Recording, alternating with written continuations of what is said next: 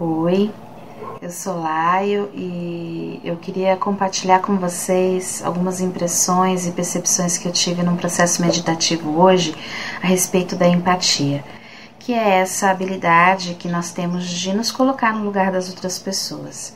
Eu digo habilidade porque eu particularmente acredito que quase todos os seres humanos, quase todos os seres humanos têm essa capacidade, mas não desenvolvem, né? Em função de, de cultura, crenças culturais, a gente vive numa sociedade bastante individualista, né? Então, as pessoas que nascem empatas ou que desenvolvem a empatia, elas acabam sofrendo um pouquinho com esse efeito esponja, porque elas têm a capacidade, a habilidade de absorver energeticamente e até de limpar as outras pessoas, né? Então, Uh, o empata, por exemplo, ele, ele consegue absorver até alguns conhecimentos assim por osmose, assim, aquela pessoa que aprende com muita rapidez, que não precisa estudar muito, é uma pessoa que vive mergulhada mesmo no inconsciente coletivo, né? Então ele sofre muito com essa questão do efeito esponja. E meditando a respeito deste, deste assunto, eu pude hoje perceber uma coisa bastante interessante e que eu creio que seja de grande valia para outras pessoas também que passam, que atravessam este processo da empatia e que estão aprendendo a lidar com, com essa habilidade, né? Enquanto habilidade, a empatia enquanto habilidade psíquica, tá? É, o fato de você ser um empata não significa que você tenha a obrigação de carregar as pessoas e os seus problemas nas suas costas tá? Ah, por que eu digo isso? Porque o empata naturalmente vai se colocar, é, é, é, uma, é uma coisa que ele tem, é uma, é uma função psíquica dele, então ele funciona dessa forma. É difícil ele não ser, não, não adianta você chegar, não se diz para um empata, não seja assim. É, você pode é, é dizer, é, aprenda a trabalhar com isso. Mas você não pode dizer não seja assim, não seja um empata, faz parte da natureza dele, né?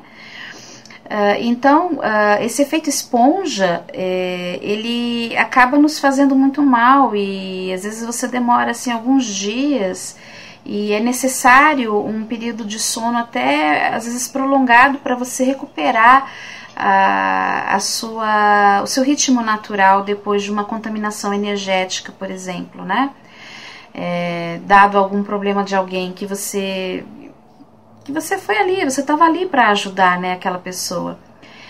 E nós temos a habilidade de sentir não só as emoções, mas também alguns pensamentos e algumas frequências, assim, que os pensamentos é, é, são frequências energéticas. Então, o, o, empata ele é ele é habilidoso com as frequências energéticas. Então, se o pensamento ele é carregado de emoção, ele vai sentir, ele vai saber o que você está sentindo, né?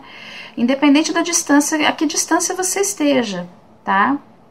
Eu já tive experiências é, com empatia, é, inclusive com pessoas de outros países, da pessoa saber o que eu estava sentindo e de eu saber aqui o que, o que a pessoa estava sentindo.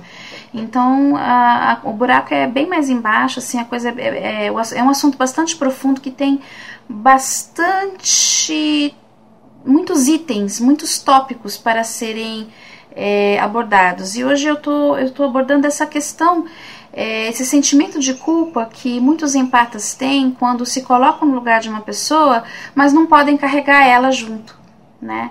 Veja bem, a sua missão, vamos, não, missão não, vamos começar, vamos ressignificar isso. A sua lição de vida é sentir através da sensação, é, é um processo, sem, a empatia é um processo sensorial, né? Você passa com ela, ela passa no seu corpo.